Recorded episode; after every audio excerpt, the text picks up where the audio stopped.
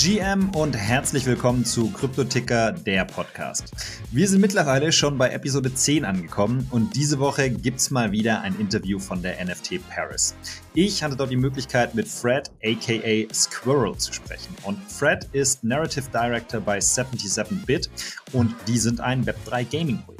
Wir haben uns da getroffen in Paris und ehrlich gesagt war es auch schwer, 77-Bit dort zu übersehen. Sie hatten definitiv einen der spannendsten und auffälligsten Stände dort und haben für einige interessierte Blicke gesorgt. Ich spreche mit Fred natürlich über den Stand auf der NFT Paris und das Projekt selbst, über den Mint letztes Jahr, wo sie jetzt gerade stehen und was eigentlich ein Narrative Director den ganzen Tag so macht. Viel Spaß mit Episode 10 und Fred von 77-Bit.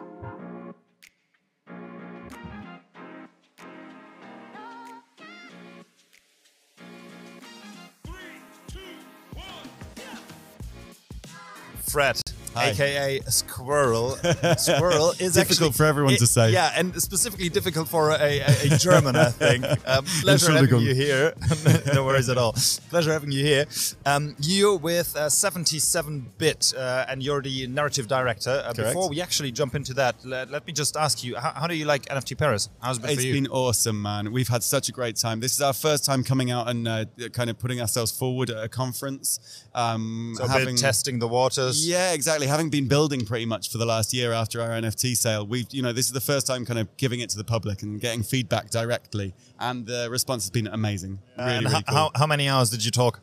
Uh, the whole weekend I don't know, non-stop. Non-stop, right? yeah. Okay. Did, did you at least get the chance to enjoy I the after party? I lost my voice yesterday. Well, my wife is pregnant, so actually we went back yesterday pretty early on. Tonight I'm going to party. I'm going to put her in the hotel and I'm going to party. Okay, yeah. okay, okay, okay. then let's hope you have a good one. Then let's hope you have a good one. All right, tell me a bit about 77-bit. Uh, as said, you're the narrative director. what, is 77-bit? Just yeah, brief so intro. we're like uh, a meta RPG. Um, the long-term goal is to be like an open world uh, role-playing game uh, where your NFT is your avatar. We had a sale back in April. Uh, we sold out in 49 seconds, 7,777 NFTs. Uh, and we've had a walkable city since uh, about six months ago. So you can actually, if you're a holder now, you can go into the city, you can walk around, check out our artwork, do some little mini quests and side games like fishing or a little racing game. We've got a mini yeah, arcade yeah. that's just about to drop with some reskin kind of classic arcade games. And what we're showing here is our first dungeon. So by the in a month's time, we'll be releasing the dungeon for holders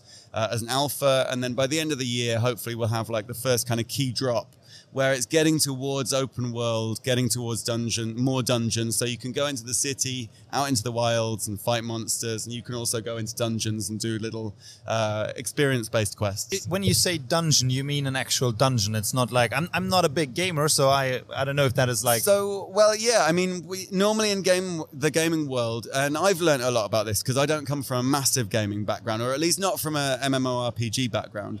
But you go into a dungeon and it's like a little, you're walking around the world and then there's maybe a cave and you go into the cave and in there is another kind of little yeah, enclosed kind of little world. world. Yeah, yeah, yeah, yeah, yeah. So our dungeon, because the story of our, um, our game, the lore, is that um, monsters from the internet, it turns out that the internet world is real and monsters have broken out from the internet, got through the barrier between dimensions uh, and kind of taken over humanity. Uh, and there's a small rebel faction, of, of course, as always, who are fighting against this. Um, so when you go into a dungeon in our world, you're actually going into the internet and you're fighting monsters in the internet. When you're walking the open world, you're fighting the monsters who have made it into our human realm. Ah, okay, that that's the lore about it. Yeah, exactly. Okay, and as a narrative director, is that has that been your task to set up the lore? Completely. I mean, so when I joined the team, uh, I was the first guy to come on board uh, full time alongside Fanfaron, who's our founder. Uh, he'd been working on the project for about six months before I joined. I joined uh, December 2021, um, but he'd kind of got a rough idea of what he wanted the story to be, which was this um, rip between worlds. And I then took that, which was maybe a page of his uh, just you know thrown onto paper, uh, and then I just expanded it and expanded it, and I took away some elements that I thought were maybe obvious, coming more as a writer rather than someone who's you know just kind of riffing on the whole project. Uh, and expanded on it, and it's been great. And we then took on a great game director in uh, about a month before Mint, and Boromir has a lot of experience. He's worked with a huge game company in Taiwan and then in Japan as well, running like 200 people. Um, heading up a massive games company. So he's brought a lot to the project as well. His native language is English, although he's been based in Asia for a long time. So me and him now build that world between us. I write the manga and a lot of the game, uh, early game lore I created and the early quests, but he's now kind of taking more of the game side. I'm more of the world building and the manga lore. Um, you said you minted in April and uh, you minted out in what 49 seconds. 49 seconds. 49 yeah. seconds. April was still more We were so lucky. say, right? Yes. That was Yeah. just briefly before the the whole uh, Luna fiasco. Yeah, we were so lucky. So we minted out, as I say, in 49 seconds, uh, and that was insane. I mean, we'd been working, you know, almost 18 hour days Yeah, non-stop for yeah. four months by that point, for me personally, for four months. Um, and, you know, it was just like, oh my God, it, you know, breathing a sigh of relief. We've done it. You know, that was a really, really, that and this, you know, because this is our first time presenting, Yeah, were two really big milestones for me in this uh, Web3 journey. Um, but then we were lucky because then uh, my boss cashed out at the local top, which was about 2K. So we've had uh, 17 million that we've been building with for the last year. So during the bear market, we've been safe. Um, we've been able to expand our team, take on a load of devs and artists and everyone else we've needed, and just build. Yeah. Uh, so that's why now, you know, almost a year later, we're here starting to kind of present to the world what we've been working on. Yeah, yeah, yeah. How, how how was it with the community? Because I mean, obviously, with the timing, you you you basically, uh, yeah, had the perfect timing, or let's say you were lucky, something like that, right? Um, but how is it with the community aspect? Because I, besides from the, the the financials, you also need to keep the community active. And my feeling, or not feeling, but a lot of people actually lost, uh, left the space at a certain point in time during Yeah. during the bear market, and lost right? a lot of money. And lost a lot of money, right? And why would you keep on coming back every day Exactly. when there's no money to be Yeah. made? It was hard, and I'm not going to lie. We had a few fiascos that caused some FUD for us. There was early FUD, of course, which was just Yeah, normal. a game takes a Yeah, long yeah, time yeah. to build, but some people wanted a quick flip, and it's the wrong project to do that. But there were some other fiascos I won't go into, but people who are listening to this may know about. So I'll just quickly, you know, say that yeah, things happened that we kind of um, approached. People were calling us a rug. We're here now. We've brought it to the table, and we've we've been building. But you know, you can't until you can show it. You can't prove it. So we're very happy to come back from that now and go, here we are. Yeah. Um, but it was hard, and keeping energy going in the community was very difficult. Keeping activities for the community, you know, who cares about whitelisting on other projects Yeah, when there's no yeah. Interesting there's no- projects yeah, minting, yeah, or yeah, you know. absolutely. So yeah, it was difficult, but we're here, and we've had some great um, community members. We've paid for a load of uh, our whales and our top holders to come down here, um, our legends. Ah, cool. You brought those people here as well? Yeah, and we went for dinner with them last night. And let me just say, on uh, so we're on uh, Saturday now, right? So Thursday was the first time I met my team face to face. Oh, really? Yeah. Uh, and we had lunch together, and it was amazing. And these guys that I've been talking a load of nonsense with and just having fun with for the last uh, year are great people in real life, you know, just as I believed they would be, of course. Um, and then I met all these legends and these wonderful uh, community members that have stuck with us since the beginning. Um, and they were great as well. And we sat down about um, 20 or 30 of us for dinner last night together. Yeah. It was just lovely. It was so nice, you know. So, Yeah. it's been great. I can believe that. And this is really what brings the people together, right? I mean, I believe that, that online communities, Discord communities, they can thrive and they can work out, but eventually you need to meet people in real life. Hundred percent, yeah, and that's what's beautiful about Web three is it's about IRL events as well, you know. And I think it's so important. NYC NFT kind of taught uh, NFT NYC taught this to us last year that you need to bring, and you know that's why we put this stall here today. This whole experience, we didn't want to just go, oh, here's our game. Check it out. What do you think? Uh, Yeah, With a laptop yeah. in front of us, you know, that's not a presentation of a of a of an experience that we're that's going to sell things to people. So we wanted to bring a full game experience. And if I can talk about that for a moment, the experience we brought is a ramen bar. In our game, we have a ramen bar that is the front for the rebellion. And uh, if you go in there and order the right thing from the chef, if you know the right password, he will give you a coin. You put it in a jukebox. The jukebox moves to one side, and you can go down into a basement, and that's that's the rebellion headquarters. And you can start Ah. training. So we've got this ramen bar here. We've got some awesome actors. Big up to the actors because they've worked so hard this weekend. And you go to the chef. You order the right thing. We've got these menus printed up with some blurb about the game on the inside, um, and he gives you a coin. You then go to the next uh, NPC, and uh, they usher you through to the to the back room where we've got some arcade machines set up with both two with our dungeon on uh, and three with reskinned um, classic uh, arcade games that you can play in the arcade in our world as well. Well, Uh, I, I saw your stand, and I can imagine that there, there were a, a lot of, let's say, not sleepless nights, but nights with only a bit of yeah. sleep, right? Yeah, probably sleepless is very close to the truth, actually. Yeah, I, Monday I was panicking, and then I had a, a, Zoom call with the with the actors on Tuesday, and I saw them all for the first time, having just been chatting on emails and stuff. And I was like, they're going to kill it. It's fine. It's great, you know. So yeah, yeah. perfect. Yeah, really, the experience that you guys put here uh, is is is really nice. Moment. Jetzt gibt es erstmal ein bisschen Werbung. Und zwar für Kryptoticker. Kryptoticker ist nämlich viel mehr als dieser Podcast. Kryptoticker ist die Community rund um Web3, Kryptowährungen, NFTs und allem, was dazugehört. Bereits seit 2015 kümmert sich das Team von Kryptoticker darum, Neulingen und Profis eine Heimat im Kryptospace zu bieten. Auf cryptoticker.io findest du jeden Tag neue Artikel und Insights, prall gefüllt mit News, Tipps, Hintergrundinfos und spannenden Einblicken.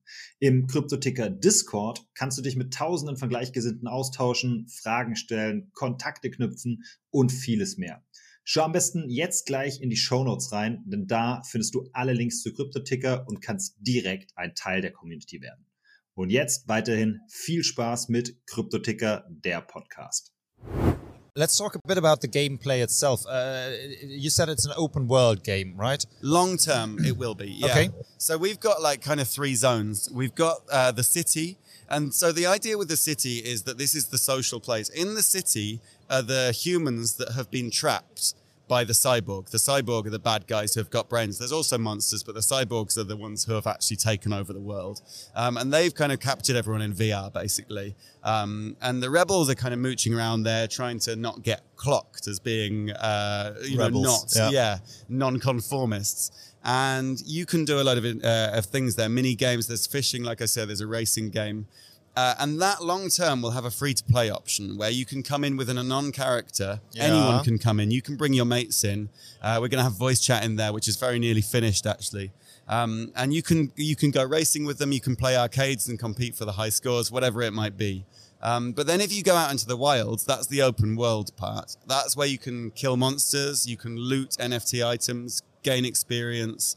Um, sell. You can then come back, of course, and sell your items uh, for a crypto token, which will come later. Yeah, yeah. Um, or uh, or upgrade items, of course, and the same thing with the dungeon, the darknet. So you can go into these dungeons, uh, and again, you can kill monsters, and you can gain experience there, etc. Yeah, yeah. Okay. So your your your objective is also to onboard people that are not related to NFTs or Web3 and Completely. basically make them play the game, yeah. right? I mean, if we imagine that this is like a social network with gaming, what you can do in the real world with your friends is you're in the city and you go, let's go and hang out in a bar and chat nonsense, or let's go for a race on a go kart um, track, or let's go bowling, or whatever it might be. Let's go to the arcade. We want to kind of try and recreate that in the metaverse and then we've got this added element for the RPG players. And maybe some of those are non characters go, do you know what? I like this. Maybe they go uh, off into the wilds, but they can't loot an NFT because they don't own an NFT.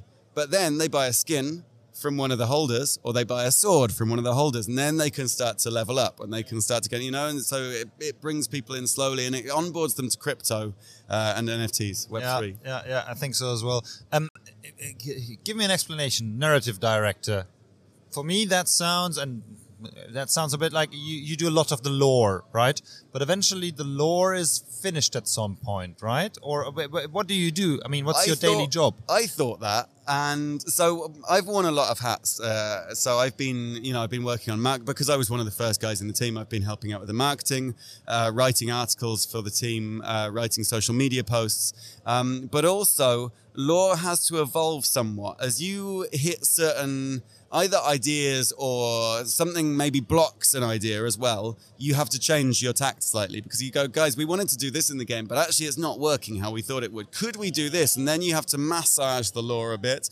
Uh, and there's also, um, if you think of narrative, what else is narrative? Marketing is narrative. So my job is more overarching than just writing the lore for the game. It's really, I'm involved in every part of the process. Um, from early on, I was a right hand man to Fanfaron, our boss. Um, and I've been kind of just where I'm needed, I'm jumping in. I'm saying, "Hey guys, this doesn't look right for what we were saying." You know, because visually, lore comes in again. You know, it's like, well, we said we're based in 2077 here, and we've got a hot dog stand that looks like it's from 1985. Why? You know, did the artist think about this, or was that drawn because you weren't given correct narrative direction? You know, and then we can fix that problem. So there's a lot of elements to it. How, how, did you how did you get into that position? Because it was really early, right? The project wasn't minted or anything. How, how, how did you get into that? And I mean, you said you were the first full time employee. So this was completely random.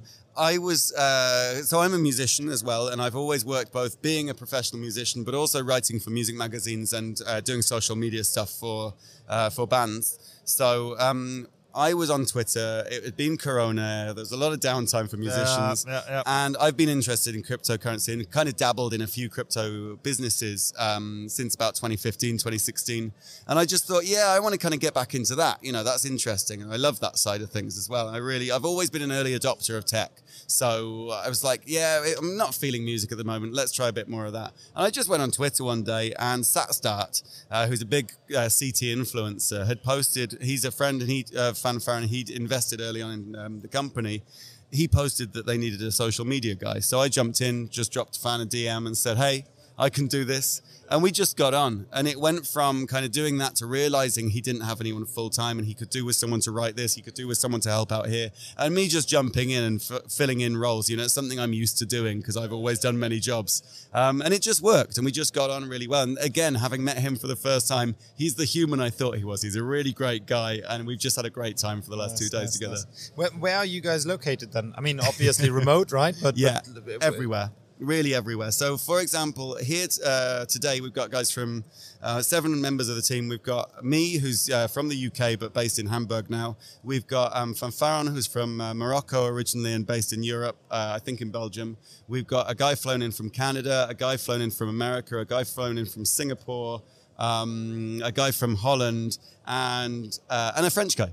So it's token it's, French guy. It's more or less impossible to schedule calls where everybody is completely. Yeah, and I mean, the, so for example, Jorda, who's our artistic director, he's in America. He's one of the guys who's over here now, but he operates mainly because most of our dev team and artist team are in Europe. So he actually has pretty much switched to European time zone. Same with our game director, who's uh, in Japan, and he's pretty much always awake. Yeah, he yeah. doesn't sleep. Uh, so yeah, it's crazy. I, I, I, love that, and somehow I think it's still it's it's crazy that I don't know. It's complete. It, it it feels like I've heard that so many times here that it's completely normal to work with people from all over the world. And I mean, I do it myself as well, right? I work with people in Florida while I work with people in Shanghai. And, and also people in Europe, right? So basically, everybody's juggling around. I love that, but it's also absolutely crazy. Right. Um, then let's let's let's finish that with uh, a little bit of an either or game. Uh, I guess you know how that works. Yeah. Uh, pretty simple, pretty straightforward. Um, what is it for you, Bitcoin or Ethereum? Bitcoin. Twitter or LinkedIn? Twitter. Uh, OpenSea or Blur? OpenSea, but only because I haven't tried Blur. I probably need to dive in because everyone's obsessed with it now. Okay. And I don't really like OpenSea. It's just there. yeah, yeah, yeah, yeah. Um, Bored Ape Yacht Club or CryptoPunk? Neither. Okay. what then? Uh, 77 bits. Okay. I, but I've got to be straight up here because I wasn't, I was into crypto before I joined this game, but I wasn't into NFTs. So now I have started investing in some things, but it's more just for fun. It's cheap things that I'm like, maybe Ah, that'll go up. okay, But okay. obviously I've got a, a hand in, but I don't really like the art of most big. I like Renger's art. Renger's, Okay. uh, Renger's bringing it. Um, I'm not a big fan of most of the art. Okay. No, no, no, fair point. Fair I'm point. fair get point. burned for no, that, No, no, fair, fair point. Uh, and croissant or pain au chocolat? Nowadays, croissant. When I was younger, pain au chocolat. All right, got that one. All right, all the best with uh, 77 bit. Thank you so much. Um, have have fun uh, at the last after party, and hopefully you can have a few beers Yeah, today. we'll see you there, I hope. All the best. Thank you, man. Cheers.